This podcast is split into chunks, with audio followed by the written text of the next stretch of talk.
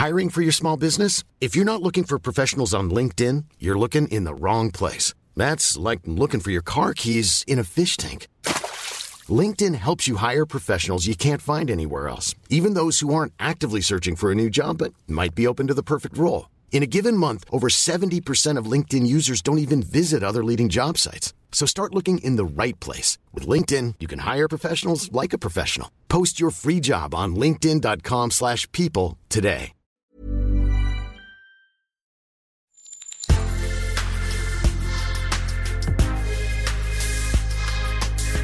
Mais avant l'épisode, j'aimerais vous rappeler que notre premier sponsor, c'est vous.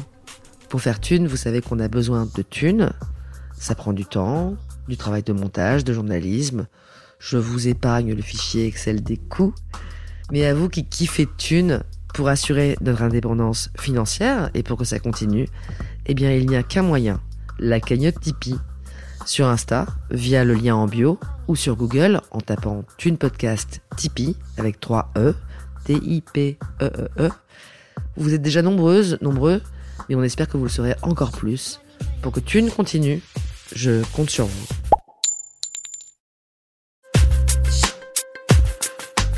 Thune, le premier podcast intime sur l'argent. Pourquoi, si tu veux, aujourd'hui, les 10%, les 20% se sentent pas privilégiés? Parce qu'ils vivent dans des villes et des quartiers dans lesquels il y a que des gens comme eux. Donc, quand euh, tu as un bon salaire, que tu travailles dans, un, dans une grande boîte, mais que tu, tu, tu galères pour acheter euh, ne serait-ce qu'un 3 pièces euh, dans Paris Intramuros, euh, parce que tout le monde recherche la même chose en même temps et tous les gens que tu vas croiser gagnent autant, t'as pas l'impression d'être un privilégié, tu vois. T'as juste l'impression d'essayer de te maintenir, en fait. euh. En cette belle journée de printemps, et si on parlait un peu déclassement On est nombreuses, nombreux, à faire ce constat, quand on pense à ce que gagnaient nos parents, de se dire qu'on arrive peut-être trop tard, dans un monde trop vieux, et qu'on ne jouira jamais du luxe et des opportunités qu'avait la génération précédente. Jean-Laurent Casselli y a beaucoup réfléchi. Il est auteur, journaliste, un peu sociologue, un peu géographe. Il vient de publier La France sous nos yeux, un ouvrage vendu à plus de 100 000 exemplaires qui est une sorte de carte postale multidimensionnelle de notre pays. Bref, Jean-Laurent nous observe, il nous décrypte, il regarde ce qu'on dépense, comment on consomme et comment on vit. Et... ah, comment dire? Bah c'est passionnant en fait. hein. Du coup, bonne écoute.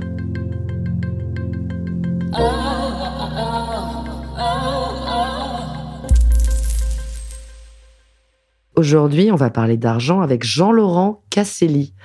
Jean-Laurent, tu as 41 ans, tu es journaliste à la base, mais tu as euh, publié de nombreux bouquins qui font qu'on te voit aussi un peu comme un sociologue, un géographe, peut-être un tendanceur, bref, tu as plein de casquettes.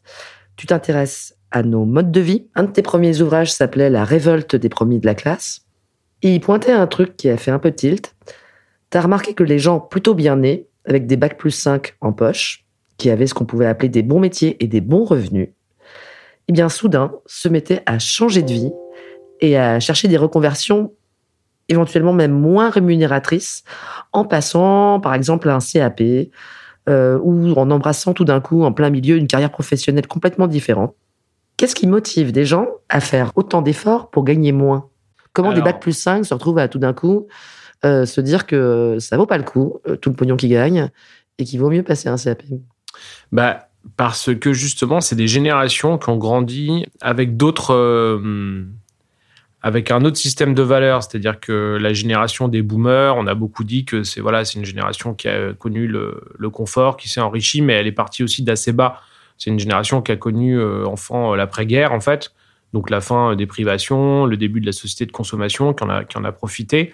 Quand on dit les boomers, on parle de gens qui ont quel âge Bah, c'est des gens qui aujourd'hui qui ont 70 ans, so- 70, 80 ans.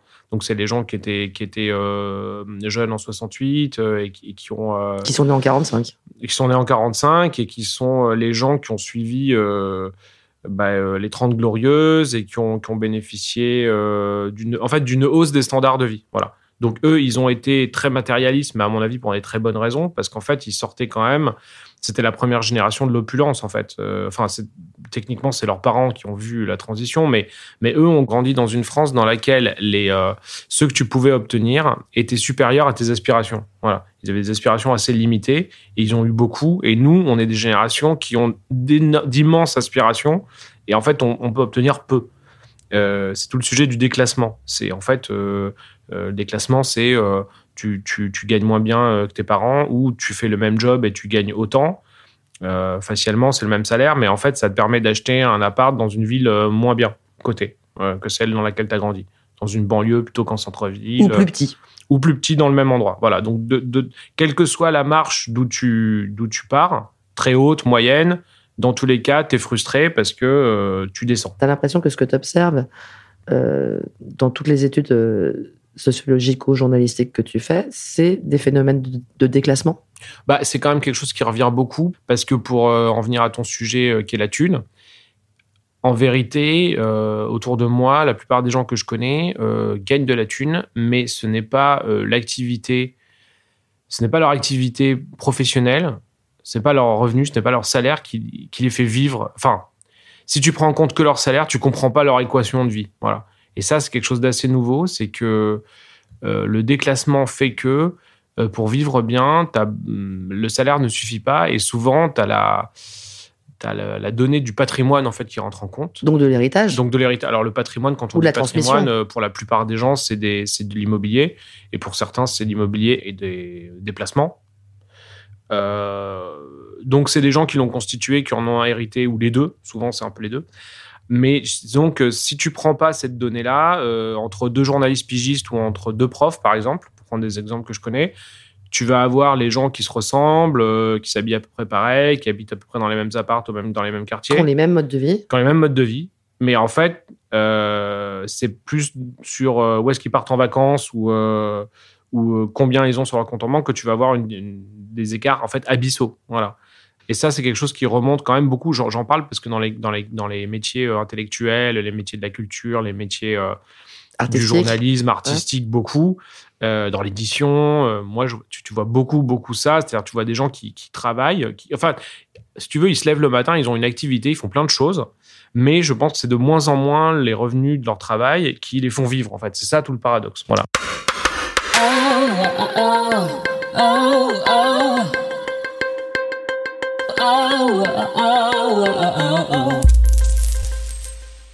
alors, revenons-en euh, à ton premier ouvrage, à ces gens qui ont Bac plus 5 et qui, tout d'un coup, se mettent à passer un CAP. C'est apparemment un fait euh, de société que tu as remarqué, que tu as observé et que tu as analysé.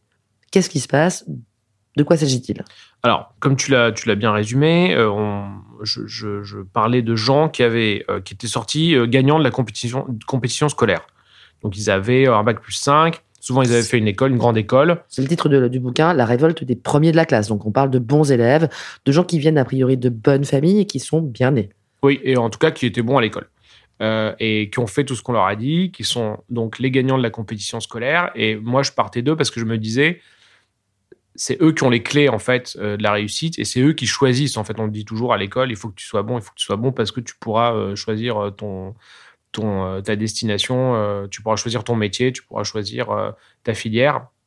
si tu fais tout, donc en France, c'est tu dois faire une, filière scientifique, même si tu veux faire artiste ou journaliste, on, s'en fout, fais ça et tu auras droit à tout. Donc en fait, pour moi, le, fait marquant, c'était que les gens qui avaient droit d'aller où ils voulaient, de choisir l'affectation qu'ils voulaient dans la société, plutôt qu'aller à la défense dans une tour, tu vois, au dernier étage d'une tour et avoir un bureau d'angle, euh, dans une grande organisation, dans un cabinet de conseil, décider de passer un CAP pâtisserie pour devenir euh, euh, de, ou en faisant de la, livraison de, de, plats, ou, ou, voulez devenir microbrasseur, ou fleuriste, ou, je ne sais quoi, pour prendre des exemples de Donc c'est vraiment un fait que tu as observé et qui te semblait statistiquement conséquent, ou en, tout cas important en fait, euh, c'était important. C'est un truc sur lequel je me suis beaucoup battu avec les gens qui me disaient que c'était une bulle. En fait, c'est un phénomène qui est important dans les têtes. C'est-à-dire que c'est dans les représentations, comme disaient les sociologues. Si tu lis, euh, par exemple, la presse féminine, euh, à peu près dans chaque numéro de chaque magazine, tu vas avoir un portrait de d'une euh, executive woman qui s'est reconvertie, euh, qui a fait HEC et qui est devenue prof de yoga ou qui a ouvert son restaurant. Ou, voilà. Et, donc, c'est à chaque fois, si tu veux, c'est des cas qui sont statistiquement minoritaires. T'as pas 60% des gens qui ont fait HEC aujourd'hui qui sont pâtissiers, c'est pas vrai. mais t'en as, si tu veux, une minorité suffisamment importante pour que déjà tout le monde s'en rende compte s'en rendre compte, parce que quand tu es un amphi de 100 personnes, s'il y a 7 personnes euh, qui, ont, euh, qui ont radicalement changé de métier et d'univers, bah, ça, ça, se sait. Euh, c'est conséquent parce que les journalistes s'en emparent, font des histoires dessus, font, ils consacrent des reportages, des. C'est magnifié en quelque sorte, c'est sublimé.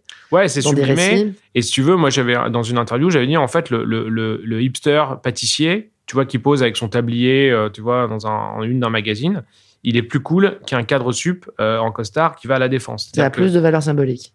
Exactement, c'est une sorte de hiérarchie symbolique des métiers euh, qui s'est inversée. Alors, le hipster pâtissier, il a perdu en thunes. Alors, euh, très souvent, c'est des gens qui vont renoncer à un confort de vie, à un salaire. En réalité, pas tant que ça, parce que moi, j'ai interviewé beaucoup de jeunes diplômés de, de juniors, comme on dit, dans des entreprises, qui sont des gens qui vont démarrer, si tu veux, dans des cabinets de conseil à 2000, 2000 euros, un peu plus de 2000 euros net. Euh, quand tu es à Paris, euh, que le moindre euh, de pièces sympa en coûte, en vaut 1000, 1005, en fait, 1003, 1005. Bon, bah, en fait, tu t'es pauvre, en fait. Quand tu es mmh. consultant junior, que tu as fait Sciences Po, une école de commerce ou d'ingé, que tu habites en région parisienne, en fait, t'es pas pauvre, mais tu absolument pas l'impression d'être euh, d'être euh, dans les gagnants de la société. Euh, voilà. Donc, as, en fait, je pense qu'il y avait ce phénomène de déclassement qui expliquait qu'ils renonçaient finalement, pas on va pas dire à grand chose, mais ils renonçaient de moins en moins à une position privilégiée, tu vois. Finalement, ils anticipaient un peu leur déclassement. Ils anticipaient le fait que même avec en ayant tout gagné aux jeux scolaires, etc., et peut-être en ayant profité au maximum de euh, de leur capacité ou de la transmission sociale, bah, finalement, ils seraient pas riches, ils seraient pas euh, super capés, tout irait pas bien. Et donc, à partir de, de ce moment-là, pourquoi pas faire des choix qui soient basés plus sur du plaisir, puisque de toute façon, tu tu baigneras pas dans le luxe, quoi. Bah, il y avait ça. Je pense qu'il y avait cette composante euh, matérielle, matérialiste, c'est-à-dire finalement, tu quittais pas tant de confort que ça. En tout cas, avant, c'était des gens qui le faisaient avant la trentaine, donc tu vois, ils n'avaient pas, ils n'avaient pas encore d'enfants, ils n'avaient pas de crédit ils n'avaient pas acheté de logement. Euh, donc, ils pouvaient encore euh, le faire. Et puis, euh, les, autres le font plus tard, tu vois, après 40 ans. Après que, une fois qu'ils ont accumulé éventuellement de l'argent voilà, soit ça, et puis une fois que leurs enfants sont grands, quand ils ont eu des enfants, tu vois. Donc, il y, a toute une période où les gens ont des enfants et un crédit où ils sont un peu coincés, ils arrêtent, voilà, le nombre de, la proportion de reconversion baisse un peu, puis après, ça repart en deuxième partie de carrière. Tu as des gens de 50, 55 ans qui vont quitter leurs entreprises avec plutôt effectivement des conditions assez confortables parce qu'ils vont négocier, tu vois, quand même un chèque important pour se barrer de leur boîte. Et puis, ils vont, ils vont euh, ouvrir une librairie typiquement dans une ville moyenne. Là, je donne euh, le, le, business plan parfait pour se planter, tu vois, et perdre de l'argent, quoi. Mais, mais, mais ils le savent qu'on perd de l'argent. Ouais, en général, ils, en ont conscience. Mais euh, donc, c'est un peu c'est des reconversions de, ce que j'appelle ça, j'appelle ça des reconversions de style de vie. C'est-à-dire, c'est pas une reconversion stratège tu vois, c'est pas euh, le mec qui est. Euh, parce que souvent, on me disait, ah oui, mais tu parles des gens qui sont à la défense et en fait, ils deviennent plombiers parce qu'en fait, quand tu changes euh, un chiotte, tu gagnes plus 5000 balles par mois. c'était pas ça. En fait, il y en avait, mais c'était, très rarement ça le, profil. C'était plutôt des gens qui, qui perdaient au change en termes de, salaire. Voire qui perdaient de, l'argent, carrément. Ouais, parce qu'il faut investir. Et puis, mais je pense qu'il y a quelque chose aussi de très important, c'est que tu renonces en partie à, un, une certaine, certain confort matériel, mais par contre, dans les soirées, euh, dans les dîners, c'est quand même, tu es la personne la plus intéressante de la table. Quand tu as fait une reconversion, que tu as été consultant et que tu es devenu euh, restaurateur, euh, c'est toi qu'on envie, en fait. Voilà. Et c'est un peu ça aussi, la révolte des premiers de la classe, c'est qui sont les gens qu'on envie, qui sont les héros, un peu les rôles modèles, comme on dit, tu vois, d'une société. C'est plutôt ces, mecs ou ces nanas qui posent en tablier, euh, qu'on voit les mains dans le cambouis ou qui ont leur petite épicerie en circuit court que euh, des gens qui vont s'emmerder euh, en conseil.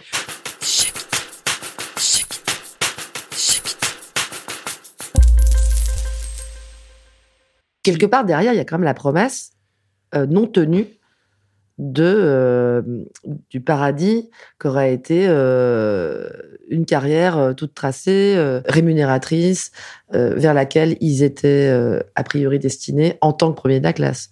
Ce, ce que tu décris comme euh, le bureau à la défense, ce qu'on pourrait décrire comme euh, une belle carrière dans un- une entreprise à l'international ou, euh, ou, ou monter leur boîte avec visée uniquement de profit. Ça, quelque part, il y a l'idée que ça ne pouvait pas leur rapporter vraiment tant que ça, en fait. Bah, en fait, tu as les deux le- le- dans le, livre plus récent que j'ai écrit avec euh, la sociologue Monique Dagneau, qui s'appelle Les 20%, qui est consacré euh, toujours au même, c'est-à-dire les bacs plus 5, les jeunes diplômés urbains, mais pas ceux qui se sont reconvertis, ceux qui ont plutôt suivi la voie, euh, la voie euh, normale. Donc, ils sont intégrés dans des grandes entreprises, euh, des startups ou des boîtes de conseil, essentiellement, c'est ça. Euh, en fait, tu en as pas mal qui s'en sortent, euh, qui s'en sortent bien, euh, qui sont pas mécontents de leur situation et euh, c'est eux qui vont constituer en fait euh, les troupes de, de cadres euh, très supérieurs et qui vont, qui vont avoir vraiment des, des- des bons salaires, des, des- très bonnes places dans, des, dans de grandes organisations. Donc en fait, t'en as, t'en as encore beaucoup. C'est encore ça le, le- la voie par défaut du, du diplômé de grande école. C'est ça. Voilà. C'est pas devenir euh, pâtissier. direction tu vois. McKinsey, Total. euh, Voilà. ou euh, un super poste chez Greenpeace, hein, c'est pas forcément. Mais voilà, en tout cas, c'est euh, grosse entreprise et puis on, a un travail salarié. Ouais, tu as ça, et puis t'as- effectivement, tu as les gros cabinets de conseil, tu as les grandes entreprises internationales, mais on sent quand même qu'il y a la fameuse quête de sens, en fait, elle travaille beaucoup de ces jeunes diplômés, parce que, hormis ce dont on a parlé tout à l'heure, c'est-à-dire le- les, ceux qui sont en reconversion radicale vers des métiers manuels, vers des métiers de, de, de l'alimentaire, de la restauration, euh, qui sont, que moi j'utilise, si tu veux, quelque part comme, comme euh, pour leur caractère euh, exemplaire, en fait, illustratif, parce qu'ils sont l'extrémité, en fait, de l'écart, en fait, qu'il y a entre l'emploi d'origine et l'emploi d'arrivée, pour moi, est symptomatique de quelque chose qui les dépasse, qui dépasse leur propre cas. Mais c'est vrai qu'ils sont minoritaires, mais au-delà de ces gens-là, tu vas avoir plein de zones grises ou de, situations d'entre-deux. C'est-à-dire, tu vas avoir des gens qui vont, comme tu dis, vont pas de passer un CAP, ils vont rester consultants, mais ils vont être consultants dans des boîtes de RSE, des boîtes d'économie à impact, de Ils développement vont essayer de trouver durable. du sens euh, tout en restant euh, cadre dans des boîtes. Voilà, exactement. Et, ça, j'en ai, ai plein d'exemples autour de moi. Euh, ils vont, en fait, la quête de sens touche un petit peu toute cette génération. Et là, on voit aussi une, une- un nouveau phénomène. Mais tu crois que ça va avec le fait que la thune soit pas au rendez-vous? Parce que j'ai l'impression que c'est ce que tu sous-entends, mais peut-être pas. Euh, bah, en fait, il y a deux, il y a une autre manière de voir les choses. C'est si euh, aujourd'hui, quand tu sors du- d'un bac plus 5 et d'une école, euh, t'étais euh, super bien payé, euh, t'avais un bureau, parce que là, on parle de gens qui sont en open space. hein, je veux dire, euh, aujourd'hui, euh, les gens qui ont un bureau personnel, privé avec des cloisons, tu Comme vois, dans les séries américaines. Ouais, il y en a, y en a quasiment plus, tu vois, c'est- terminé. Voilà, donc t'as- en fait, tu as une certaine dégradation, enfin, tu as une certaine dévalorisation en fait symbolique, tu vois, relégation symbolique du statut du, du cadre. Cadre sup aujourd'hui, bah, tu vois, c'est quelqu'un qui a des baskets, euh, il a son petit MacBook et puis il va, au- il va dans son open space et puis tu vois, donc en fait, il y a, il y a une telle massification en fait des, des diplômés, c'est ça qui est important de comprendre que aujourd'hui, euh, dans les 30 glorieuses dont on parlait, euh, avoir le bac était déjà, euh, était déjà euh, euh, te mettait dans les 20% de plus diplômés. C'était une distinction. Une distinction et ça te permettait d'accéder à des, à, des, à des boulots intéressants et à des, à des statuts importants. Aujourd'hui, euh, Et ça- puis tu pouvais vraiment gagner plus que tes parents, effectivement, comme tu disais. Ouais, tu gagnais, tu gagnais beaucoup plus qu'un ouvrier. Aujourd'hui, quand tu es cadre sup, tu gagnes mieux qu'un ouvrier. Et surtout, tu as beaucoup plus de marge de manœuvre. On l'a vu pendant les confinements avec toute la question du télétravail, tu vois. Mm. Aujourd'hui, je pense que là, en fait, la distinction entre les catégories populaires et les catégories diplômées, c'est une question d'argent, mais c'est aussi beaucoup une question de marge de manœuvre. Quand tu es un jeune salarié, euh, c'est vrai que l'écart de salaire en début de carrière, il n'est pas énorme.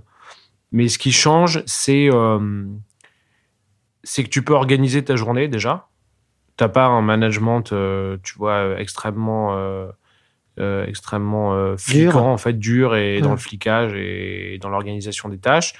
Euh, ça veut dire que t'es pas obligé d'aller sur ton site de production. Euh, t'as ton petit laptop et tu peux aller dans un café ou dans un coworking. Tu peux changer de ville. Là, tu ne fais pas tout. Voilà.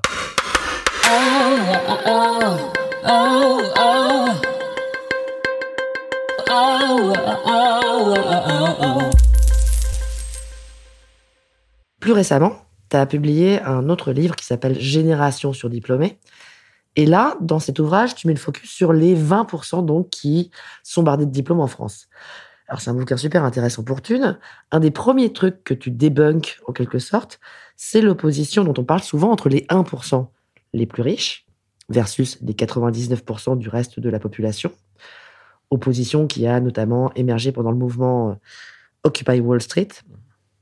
Et tu soulèves le fait que les 1%, ça te semble pas si pertinent que ça.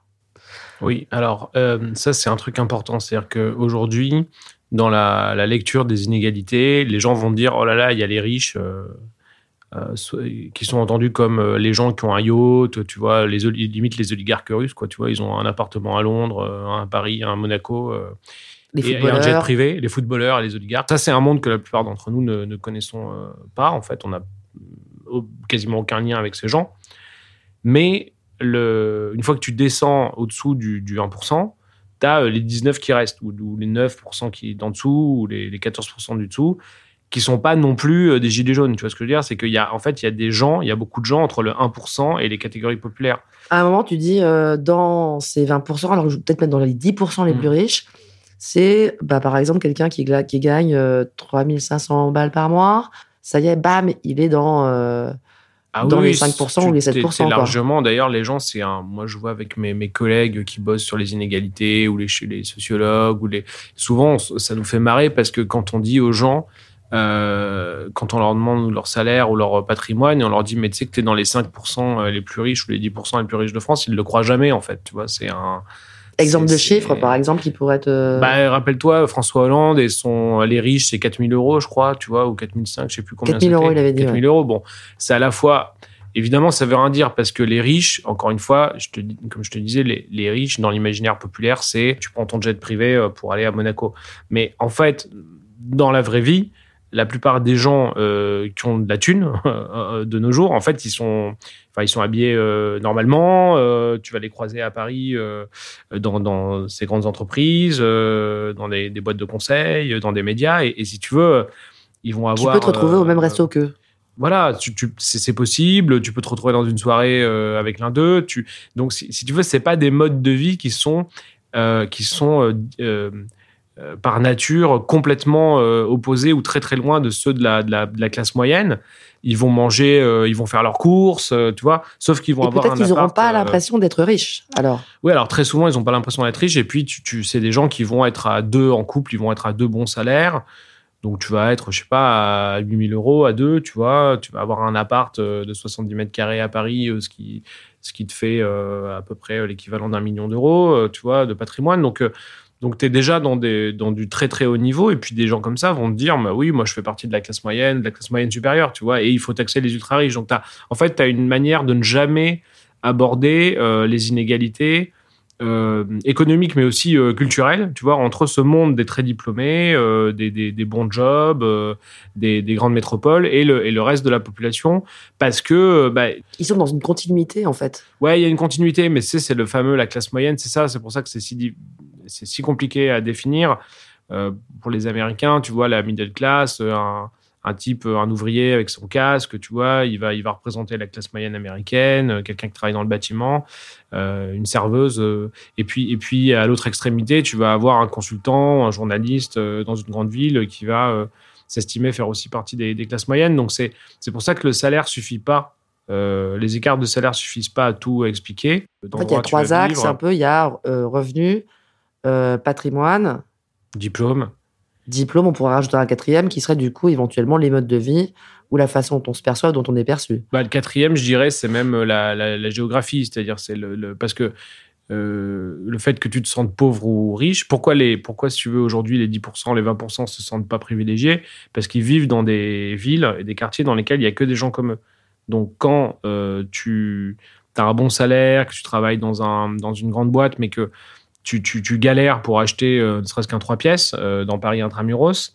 Euh, parce que tout le monde recherche la même chose en même temps et tous les gens que tu vas croiser gagnent autant, t'as pas l'impression d'être un privilégié, tu vois. Tu as juste l'impression d'essayer de te maintenir, en fait. Euh. Puis c'est vrai qu'il y a, quelque chose aussi, c'est qu'avec les crises là, qui se succèdent, en fait, la vie, elle est difficile pour tout le monde. C'est-à-dire, même si tu gagnes bien ta vie, il y, a, deux choses. C'est qu'il y a des hausses de il y a des hausses de prix, par exemple, que tout le monde, tout le monde ressent. Alors, euh, moins quand tu as plus de, de, pognon, tout simplement parce que la part de ton budget euh, contraint est moins importante. L'essence, quand tu es au SMIC, bah, un plein à 100 euros, bah, c'est oui, c'est un dixième de ton salaire. donc tu le sens plus passer. mais au-delà de ça, tu as aussi la question du, standard de vie. Et j'en reviens au lieu de vie. C'est-à-dire que quand tu vis dans une grande métropole, le, la part que tu mets dans ton loyer, dans ton crédit immobilier est telle que effectivement, j'entends l'opposition qui, va te dire, euh, enfin l'argument opposé qui est de dire, oui, mais moi, euh, certes, je suis cadre sub, mais j'habite à Bordeaux euh, ou à Nantes, et du coup, sans même parler de Paris, et du coup, en fait, je me maintiens, en fait, je fais partie des catégories moyennes de ces villes-là, dans lesquelles tu as beaucoup de catégories supérieures, alors que je serais limite un riche si j'étais dans un petit bled. Oui, je serais, je serais milliardaire si j'étais euh, en Ariège.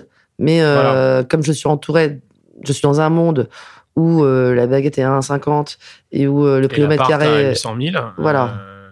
bah, t'as pas l'impression d'être. Et si on parle tant d'exode urbain en ce moment, et si on parle tellement dans l'immobilier des Parisiens, tu vois, c'est l'obsession française des agents immobiliers, que tu sois en Bretagne, dans l'Ariège, à, à, Marseille ou ou en Bourgogne, tout le monde va te parler euh, des Parisiens. Euh, pourquoi? Parce que euh, bah, ta thune, justement, c'est comme si quand tu pars à l'étranger dans, dans un pays où la, la, monnaie est faible et puis, puis tu as l'impression de mener grand train pendant deux semaines. C'est un peu pareil. Parce que si tu veux, le, les écarts dans le niveau de l'immobilier aujourd'hui en France sont tels que tu peux presque euh, tu peux presque dire que changer aujourd'hui, quitter la région parisienne pour vivre dans l'Ariège, en Bretagne ou euh, dans le sud de la France, euh, dans le sud-est, c'est un peu comme, si tu veux, passer d'un pays, je ne vais pas dire un pays développé à un pays émergent, mais, mais c'est un peu ça quand même, en termes, c'est comme si ta monnaie, en fait, tout d'un coup, te propulsait, te faisait passer de classe moyenne occidentale à euh, riche, euh, tu vois, de pays riche en Ouais, bah oui, oui. Et, euh, Donc il y a l'idée que si tu bouges de territoire, si tu passes de Paris à Marseille, de 10 000 km à 5 000 km, ou si tu passes de Bordelais à Campagnard dans le Tarn, mmh. ou que sais-je, tu, tu vas. En fait, là, c'est le moment où tu vas transformer ton capital. C'est ça, tu vas transformer ton capital et tu vas le, tu vas le, le réaliser en changeant, euh, en déménageant. Euh, et c'est pour ça qu'autant de gens sont tentés aujourd'hui par l'exode urbain, parce qu'ils y voient une manière de se, non seulement de masquer leur déclassement, mais je dirais même de se reclasser.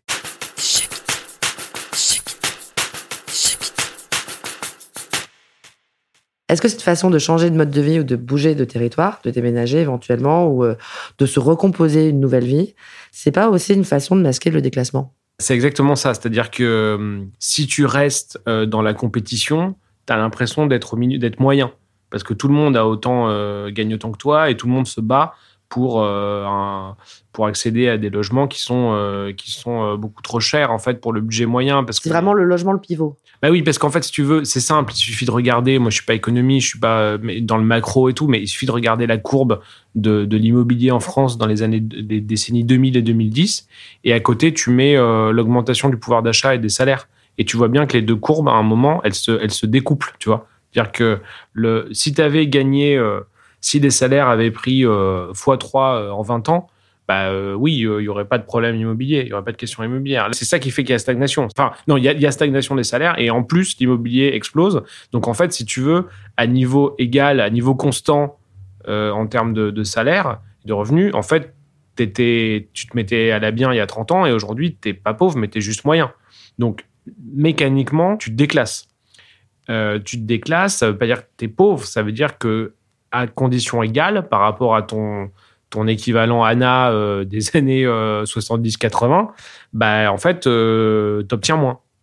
D'où l'idée de d'anticiper le déclassement et de se, de se maintenir, voire de se reclasser. Et moi, c'est un peu l'hypothèse que j'avais faite à la fin de la révolte des premiers de la classe, sur le plan de la reconversion professionnelle, mais ça marche aussi sur le plan de l'immobilier et du territoire, c'est que pour masquer ou pour anticiper un déclassement social, professionnel, dans un boulot d'open space, qui répond pas vraiment à tes attentes, qui n'est pas vraiment stimulant, dans lequel tu as l'impression d'avoir euh, les contraintes euh, du, euh, du monde du, travail, du monde du travail non qualifié.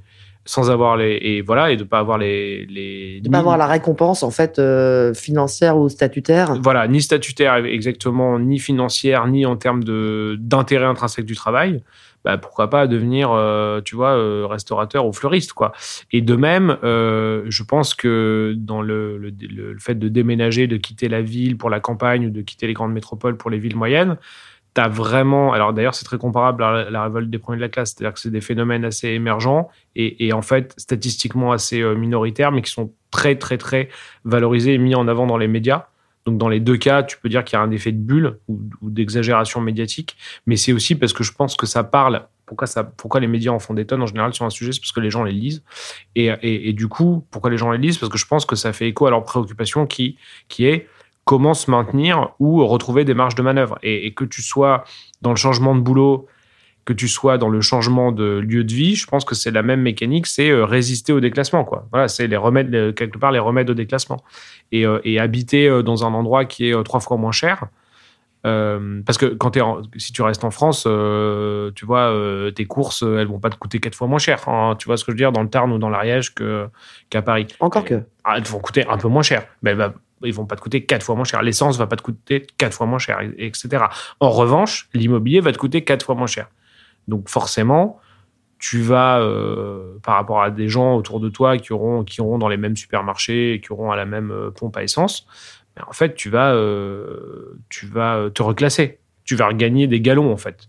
Tu vas passer de classe moyenne sup ou classe moyenne moyenne parisienne, qui travaille en open space, qui va à la défense, etc., comme tous les autres, à euh, comment dire euh, ch- châtelain, euh, châtelain de la ville moyenne. Tu Oui, vois ton 60 mètres Voilà. carrés à Paris, ça devient un château. en- ben oui, puisque moi, je, je fais pas mal de veille là, immobilière en, en ce moment.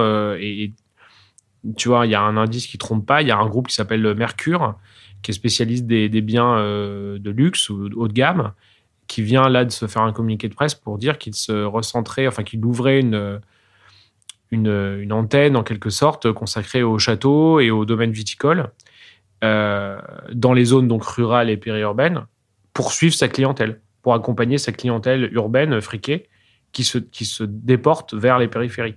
Et quand tu quittes un 70 mètres, un 75 mètres carrés à Paris euh, dans une résidence des années 70, euh, tu peux gagner un château euh, en province, euh, dans la France des territoires, comme on dit. Donc euh, c'est pas mal. Voilà, et c'est pour ça que beaucoup y pensent, que beaucoup le font, parce que euh, c'est la manière dont, quelque part, tu anticipes ton. C'est pas que tu anticipes, c'est plus qu'anticiper ton déclassement, c'est c'est la manière dont tu contournes finalement ce phénomène, euh, ce mur, ce mur Quelle générationnel. stagnation. Voilà, qu'est la stagnation et le déclassement, quoi. Voilà. Voilà, c'est presque terminé. C'est la fin du premier épisode avec Jean-Laurent Casselli. Il y en a un deuxième. Si ça vous a plu, il y en a encore on y aborde d'autres sujets éducation, ascenseur social, super riche, gentrification, et on s'interroge sur notre avenir. Bonne écoute.